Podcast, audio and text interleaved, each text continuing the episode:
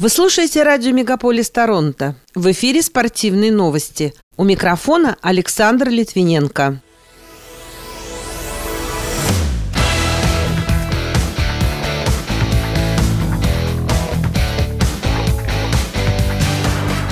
Боксерский турнир в Монреале оказался смертельным. Канадские хоккеистки стали чемпионками мира, одолев команду США. Сборная России по футболу обыграла команду Кипра в отборочном матче чемпионата мира. Открытый чемпионат США по теннису продолжается. Россия обновила рекорд по количеству медалей на Паралимпиаде, а Владивосток подаст заявку на проведение летних Олимпийских игр 2036 года.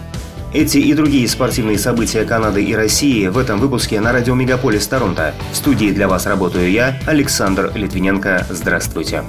Квебекская боксерша Мари Пьер Хоул и мексиканка Жанет Закария Запата встретились на ринге 28 августа в рамках турнира групп Айвон Мишель в Монреале. Во время поединка канадка зажала соперницу в угол и нанесла несколько ударов. После одного из них мексиканка упала и не смогла подняться. Ей была оказана неотложная помощь, после чего ее госпитализировали в отделении интенсивной терапии и поместили в медицинскую кому. Все время с ней находились ее тренер и ее молодой человек, который также участвовал в состязаниях днем ранее. Однако Однако все усилия врачей оказались тщетными. 2 сентября 18-летняя Запата скончалась. В свою очередь Хоул написала глубочайшее соболезнование семье и парню Запаты, добавив, что она была отличной спортсменкой. Она также попросила уважать ее право не поднимать эту тему снова, однако вскоре ее пост в Facebook был удален.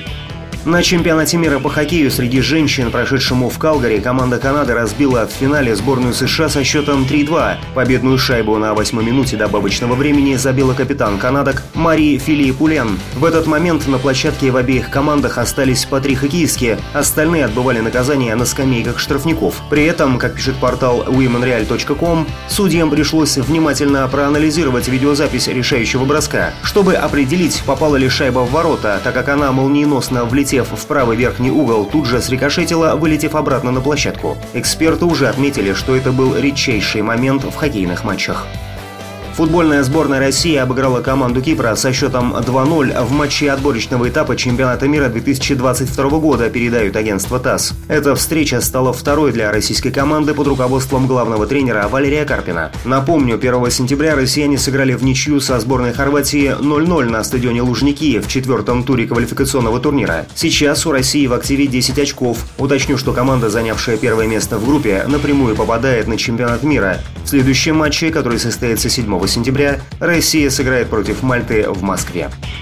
В рамках открытого чемпионата США по теннису US Open 2021 6 сентября среди мужчин в одиночном разряде сыграют россиянин Даниил Медведев с британцем Даниэлем Эвансом. Затем на корт выйдут канадец Феликс Оже Ильясим и американец Фрэнсис Тиафу. У женщин-одиночниц этот понедельник также будет насыщенным. Сначала ракетки скрестят представительница Канады Лейла Фернандес и ее визави из Германии Анжелика Карбер, а россиянка Анастасия Павлюченкова выяснит отношения с чешской теннисисткой Липецкой, Каролиной Плишковой.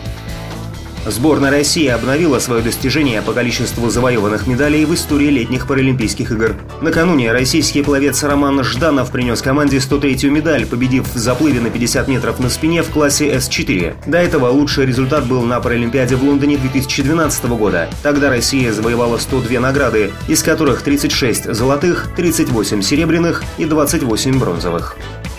Владивосток подаст заявку на проведение летних Олимпийских игр 2036 года, передает агентство ТАСС. Ранее сообщалось, что Санкт-Петербург и Казань также намерены подать заявку на проведение Олимпиады 2036 года. Напомню, что по решению Международного Олимпийского комитета летние Олимпийские игры 2024 года пройдут в Париже. Олимпиаду 2028 примет Лос-Анджелес, а Олимпиада 2032 года пройдет в австралийском Брисбене. Мужская сборная России по баскетболу попала в группу H, в которой ее соперниками на первом этапе станут Италия, Нидерланды и Исландия. В европейской квалификации 32 сборные поборются за 12 путевок в финальный турнир. На первом этапе они разбиты на 8 групп по 4 участника. Внутри каждой все команды проведут по 6 матчей в два круга дома и в гостях. Даты 1 с 22 по 30 ноября, 2 с 21 февраля по 1 марта следующего года, 3 с 27 июня по 5 июля. Российская лига «Хардкор ММА» сообщила о своем намерении организовать бой между экс-бойцом UFC Олегом Токтаровым и американским ветераном Джеффом Монсоном. Накануне они уже провели дуэль взглядов. Напомню, у 54-летнего Токтарова 17 побед, 5 поражений и 2 ничьи. Свой последний поединок он провел в 2008 году против американца Марка Кера. Тогда русский медведь победил болевым приемом в первом раунде. При этом за плечами 50-летнего Монсона 60 побед, 26 поражений и одна ничья.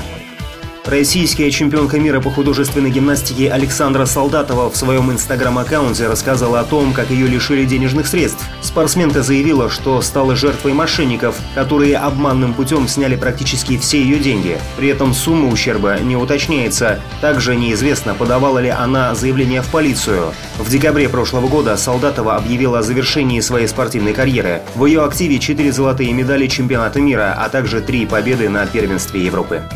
Пока это все спортивные события, представленные вашему вниманию на радио Мегаполис Торонто. В студии для вас работал Александр Литвиненко. Будьте здоровы и дружите со спортом.